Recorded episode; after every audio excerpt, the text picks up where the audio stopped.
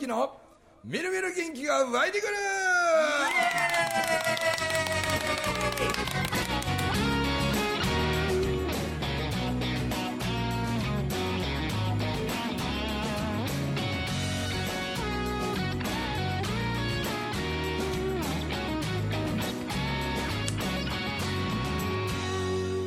はい。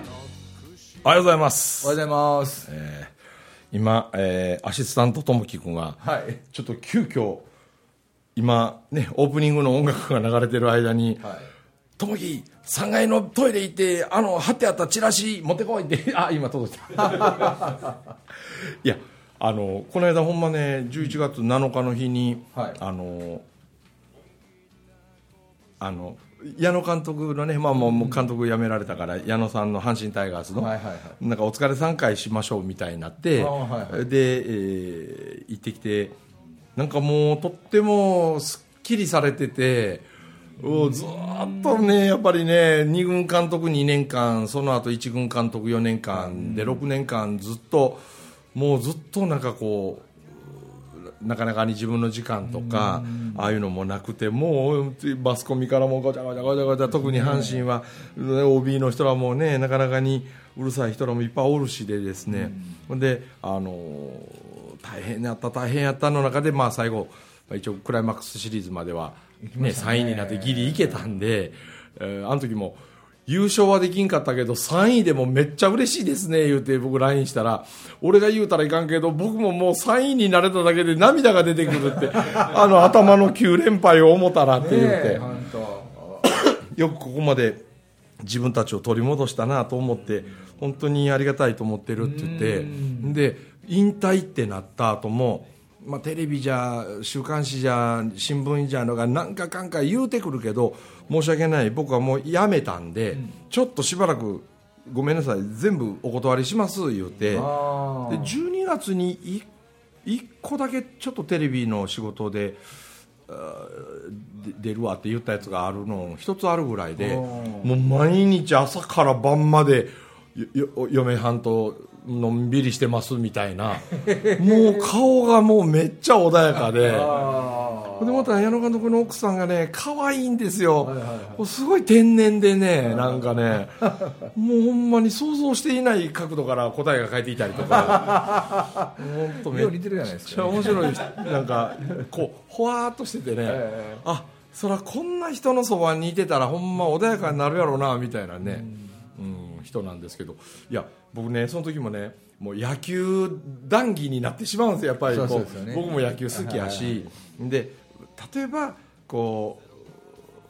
うねでもその時もあの尾崎里美姉やんとか、はい。それからあの小野ころ新平ちゃんとか、はいはいでそしたらねあのあの断捨離で有名にならはったあの山下秀子さん。山下秀子さんもなんかあの新平ちゃんがや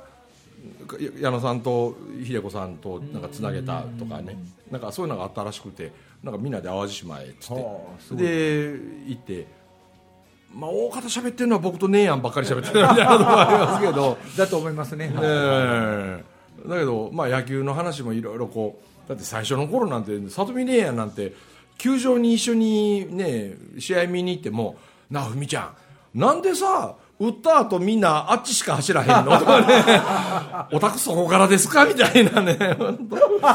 でもなんかね新平ちゃんももう野球のことが全然知らんかったのにあもうこの1年2年でめちゃくちゃ詳しくなって。ーで例えばあの一緒にね見てても面白いんですよこう例えばピッチャーがビュッと掘ってくるでしょ。バーン打った。ほいで三塁側にあの左バッターがね、こうファールチップでこう三塁側方向へこうパッてライナー性のチップが、はい。ファールが。であれが2球3球って続いて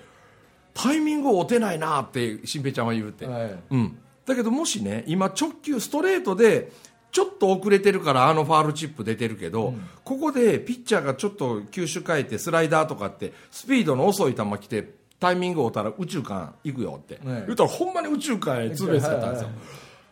あんた分かってたんか今のみたいな。いやいやこれはもうタイミングをなみんな相手して測っていやだって一瞬の出来事やからって言って。でやっぱりねこうなんかねあんな瞬間の出来事じゃないですか。ですねはいはい。でゴルフなんかはね、止まっている球をこういかに打つかということでそのスイングが何がというのはいくつかできるけどプロになったら150キロオーバーの球が一瞬でこう来るわけですけどそれってピッチャーの手元からボールが離れてから0.4秒から0.5秒でホームベースなんですよね、そうですね。はい0.4から0.5でこれってそしたらね昨日僕あのカズレーザーのカズレーザーってあの赤い服着て金髪のクイズに強いあいつね。でも彼頭めっちゃいいやないですか。ほいで彼がやってる番組でなんかカズレーザーのなんちゃらっていう番組で、脳の話をしてたんですよ。あで僕それ見てた時にい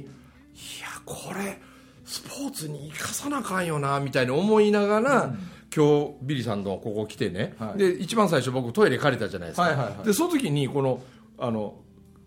紬のまあ第三講義担当の川端、はい。ねバタのプロフィールがこう書いてありますでしょ、はいはいはい。これ何気なく僕トイレで見たんですよ、はい。そしたら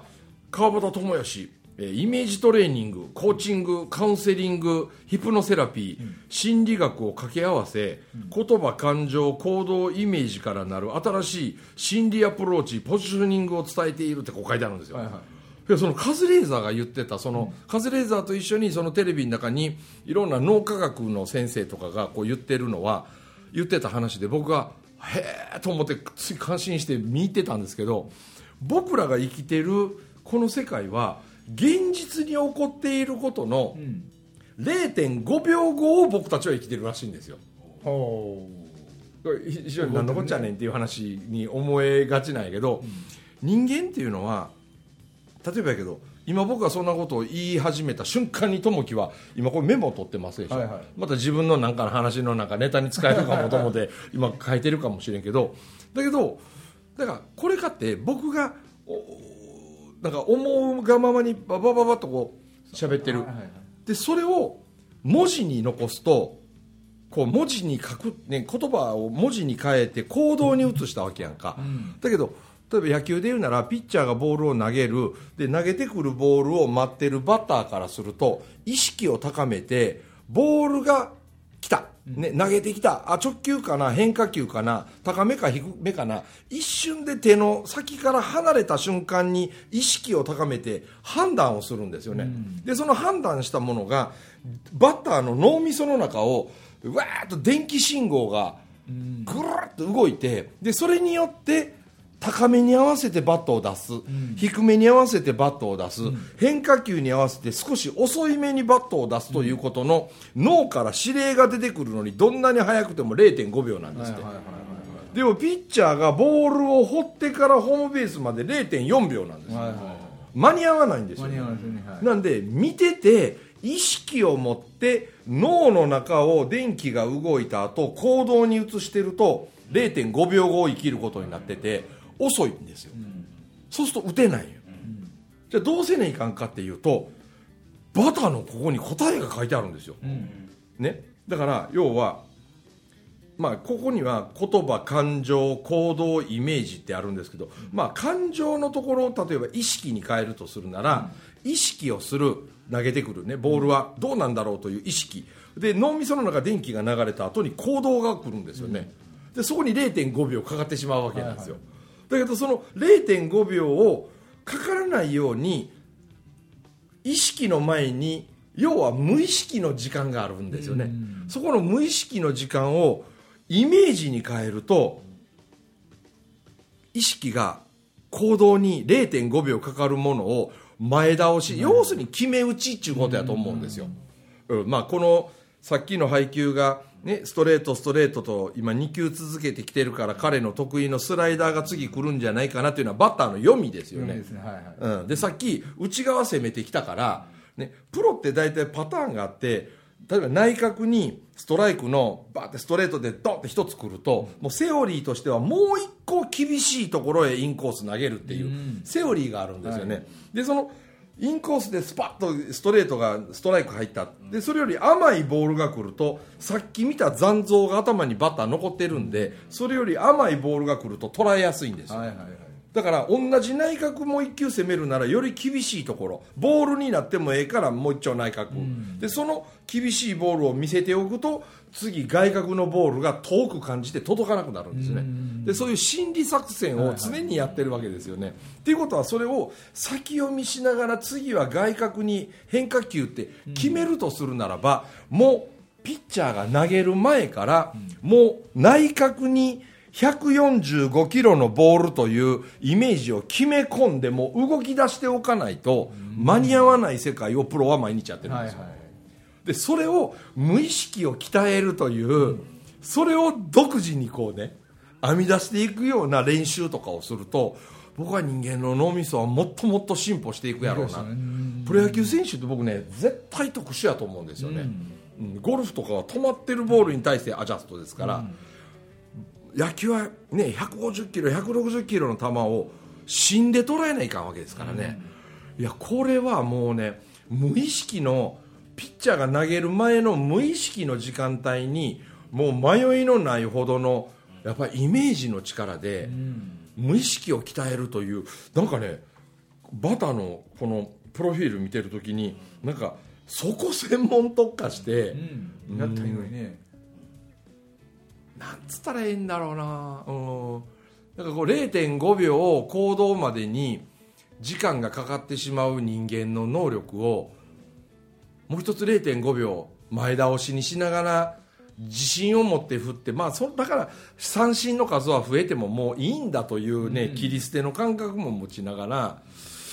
うんなんかかなりの確率の高い、まあ、統計的なデータのことも活用してそれを皆組み合わせて選手たちの脳みそをもっともっとこう開拓するというか、こうね、無意識の世界を鍛えるというかね、あそんな話なんかを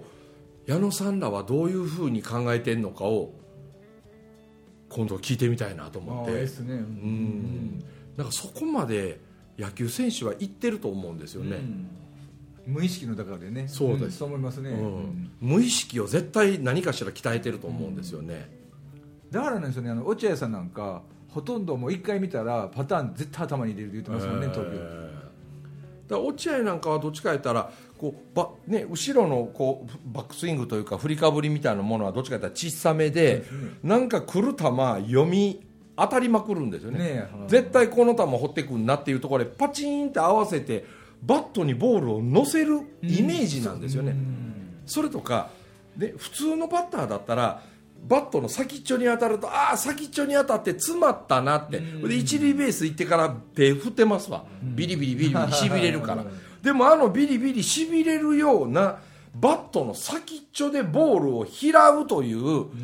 打ち方を落合はやってましたよね、はいはいはい。あれでショートの頭を越えればそれでいいそうですね。な弾丸ライナーもいらんしホームランもいらん、ここはバットの先っちょで引っ掛ければいい、なんか耳かきのようなもので引っ掛けてショートの頭の上へ運ぶみたいなイメージであの人やってたんですよね、だからそんなんも全部イメージですから、全部イメージですね。ね、ピッチャーの投げるボールの回転でそれによって当たった瞬間ボールは下に落ちようとする物理的力が働くとかいうことも加味した上でじゃあそれを拾うためには拾う側のイメージがどれぐらいあるか、まあイメージとイメージの対決が、まあ、いわばその無意識を鍛える時間かなみたいな。わかりますもんねなんとなく分かってくれます？イメージというより仮想の世界ですよね。仮想の世界ですね。うん本当に。だから投げる前にもうある程度勝負が。そうそう決まってるうん。でもそういうのはある意味では怪しい話かもしれんけどあのがんになって復活してきた原口とかはなんかなんかやってくれそうという あのオーラ出しますよね、うん。なんかやってくれそう。何が来ても食らいついてあるみたいな、うん。かと思えばピッチャーなんかでももう投げる前からもう余裕で三振取れる顔してる時ありますよね。ね。はいはいうん、でそれは釣り玉に引っかかってあ例えば藤川球児の解説今年僕も解説藤川球児ってめちゃくちゃ面白かったんですよ。はいはい。もうね予言いっぱいするんですよ。はいああいい球投げましたね。今バッターこう反応しましたでしょ。だからこんなファール出たでしょ。でこれ2球今いってバッターは今こんなこと考えてるんです、はい。ピッチャーはもうここまで来ると楽ですよって、もう低めにちょっと落ちる系のボールツーシームとかね、まあ、何でもフォークでもツーシームでも何でもいいですわ。ちょっと変化系の低め投げたら確実に空振りしますからって。あテレビで言い切るんです、でそういうボールがいくとね三振する。いや言うた通りになってますね。い。やいやそんなもんなんです、ああいう時ピッチャーはもう投げる前から100%三振取れるっていう、もうイメージができてるんですって。これもう戦う前にピッチャーのイメージとバッターのイメージのこのせめぎ合いの確率の高い方が成績優秀者になってくるんですよね。だったらそれを見越した上で徹底的にこの脳を鍛える。だからあの村上とかあの、ね、村上様ですよね。もうあの 56本ねついにやりましたけど彼はベンチの中でよくこの目のトレーニングこうやってやってますよね、はいはい。こうして。あれって瞬間の時の目で捉えたものをいかに自分の体に連動させず時間を短くするかのあれトレーニングなんでしょうね。目を良くするためのトレーニングじゃないと思うんですよ、電気信号を人よりも早くつなげていって行動につなげるその時間を短めにするという、あれのトレーニングしてるんですよね、やっぱ超一流たちは絶対分かってるんですよね、あこの間も「お疲れ3回」めっちゃ面白かったです。5時頃やったかな？イザナギ神宮にうん何かでお参りイザナギ神宮でお待ち合わせて。それで監督らもあの山矢野さんも一緒になってお参り行って。うん。で でもやっぱりねまあプロ野球の中ではまあ僕は普通かな体型はって言って、うん。まあ背は181ぐらいかな、うん。だけどやっぱりこう胸板とかこう上半身のこうがっしりというかいう感じはねテレビで見てると矢野さんなんか細う感じますけどやっぱ横にいるとやっぱやっぱちゃうわって感じですよ。あだからまあ大きいなというのは目立つんですけどやっぱお参り来てる人もあら矢野や矢野やん。ちょっと矢野みたいな そりゃそうなるわ。ってそうけどまあ一応なんかこう伊達眼鏡かけてあじゃあ遠近療養言ってたか。ー。あでもマスクしてるとあんまりまあ声はかけられないですけど、うんまあだけどこうご飯食べてたりするとよう声かけられたり、僕もよう声かけられたりする方ですけど大阪にいる時が一番よう声かけられますね。東京ではねえあらっていう顔はするんですみんな。あれ？中村さんやなあれとか。うんあれ？とかねいう顔をしてくることがある。あなんかなんかなんかで前に来てくれたとかなんかそういう人なんやろな多分。でもまあ声はかけてきはらへんから、まあ、別にええかなと思ってあれ？っていう顔はよく東京でされてもあんまりこう声はかけられないですけど、大阪はねほんまにみんなねあれ文明さん、なんでこんなとこにおんのってほっといてくれや、言うてね、こ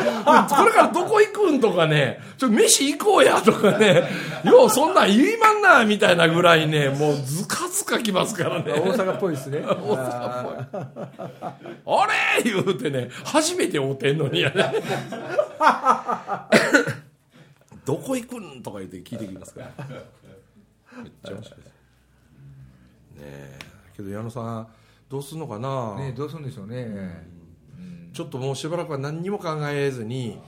何にも考えずにもうぼーっとちょっとしばらくさせてもらう言うて、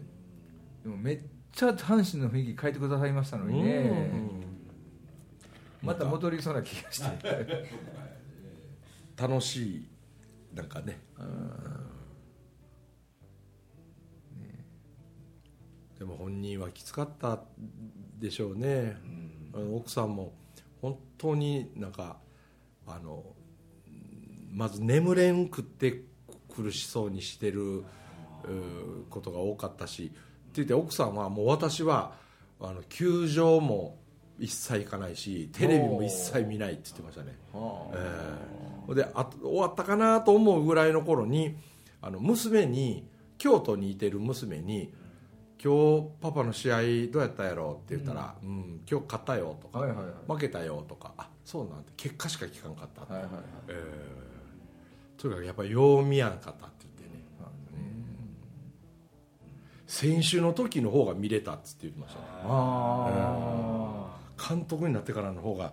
よう見やあの梨田監督の奥さんも一緒のこと言ってましたね。あああそうなんですか。もう例えば球場まで何人か知り合い同士で行ってでみんなここへ座ってこうやってしてあのなチケットを取ってあるし見見といてや言ってちょっと私はちょっとあの外出るからって言っていっぺん球場の中まで入ってみんな座らせて楽しんどいてよって言う時だから奥さんだけもう球場の外へ行ったって。あ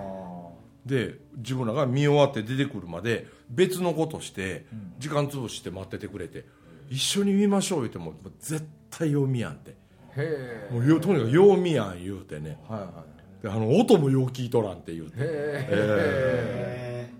そうなんや。身内ってなんかそんなふうになるんでしょうね。ね。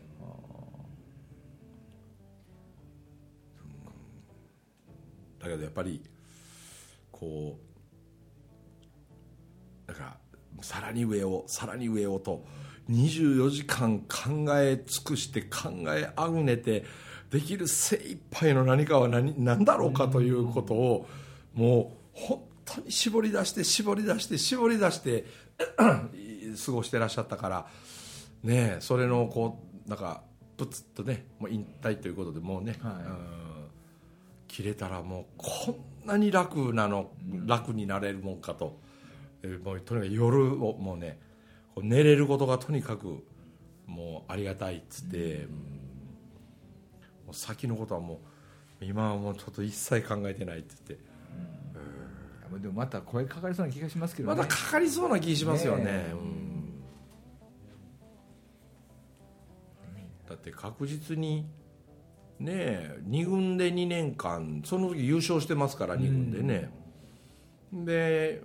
4年間1軍の監督さんやけど。ででも4年とも結果的には A クラスでしょ？1位から、まあ、1位は1回もなってないけど、はい。2位か3位で4年間全部ねクライマックス出てますからね。うん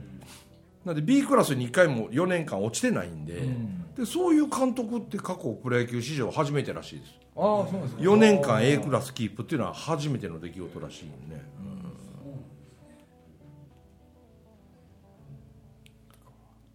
うん。ねえ。戻ってきてほしいな、ふみちゃんにしてみたら今回のね矢野さんの後の監督はもう読めてました？いや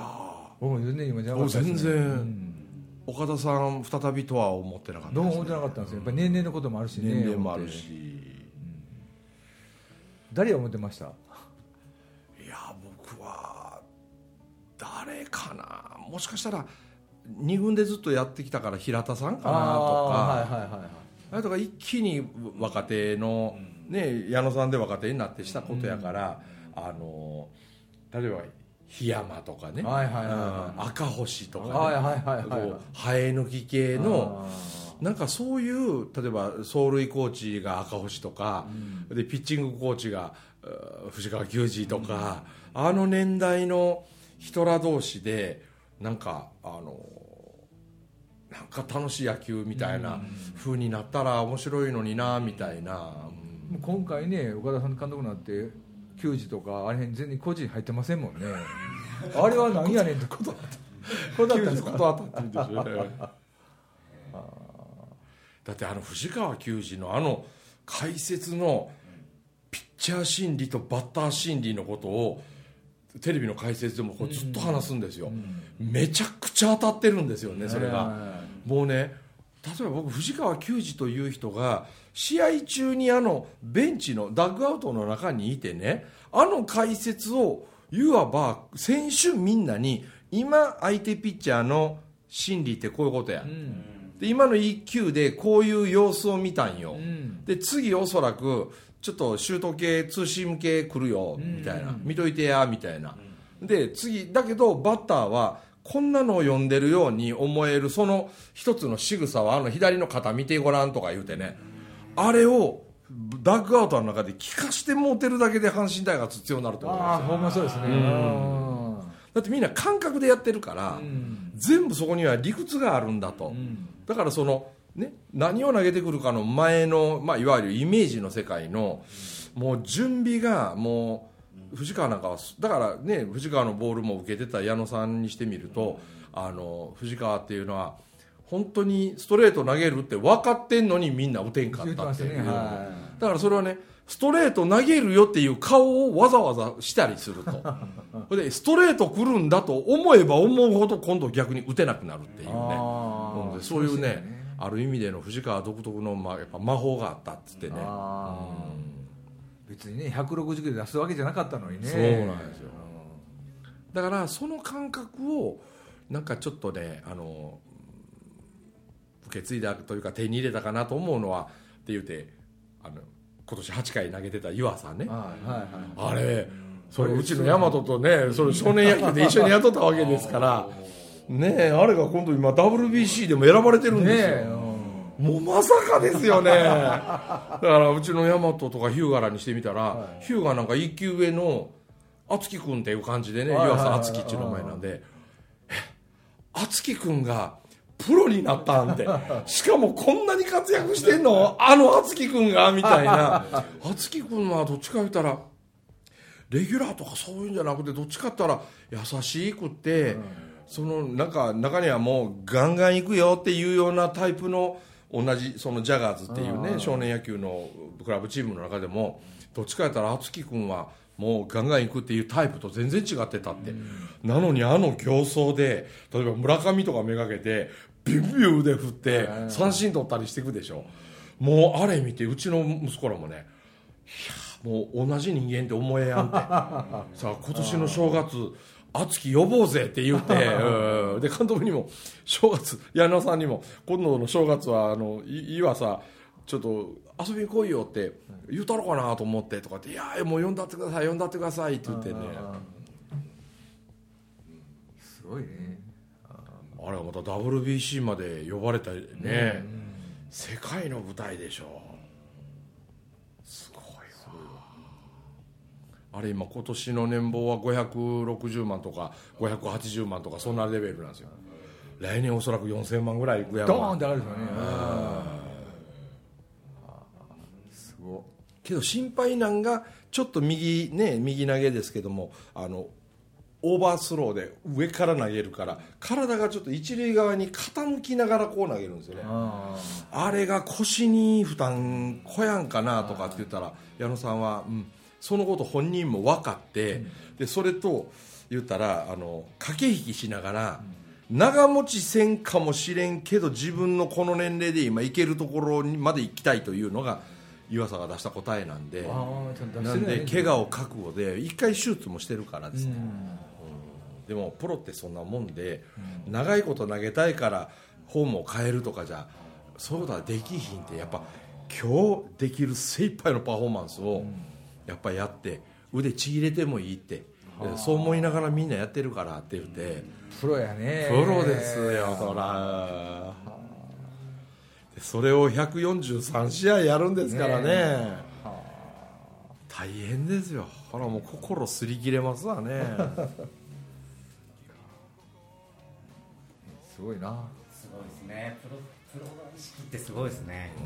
なんで現役で監督やってる時に矢野さんと話をした時の内容とかこう話の深掘りさより今ふっと楽になって、うん表情もめっちゃ穏やかになって、したこの間の時ほんまめっちゃ勉強になったなと思って。やっうんぱりすごいですよ、それはどこの球団の人らもそうやと思うんですけどね、でやっぱ村上は別格や言ってましたけどやっぱり別格なんですね。あねーすごい。まあなんかこの度はいろんななかなかでええ話いろいろしたような気しますめめっちゃいい話でしたね。めっちゃいい話でしたはい。まあ、最後はどうやったかわからんけど。まあそんなことで、はい。あのぜひあの福岡の忘年会そうですね。皆さん忘れずあの、ポチッとご参加いただき一緒に大笑いして、えー年越しを迎えましょう、はい。ということでお届けしました中村文明とともきとウィリーでございました。どうもありがとうございました。ありがとうございました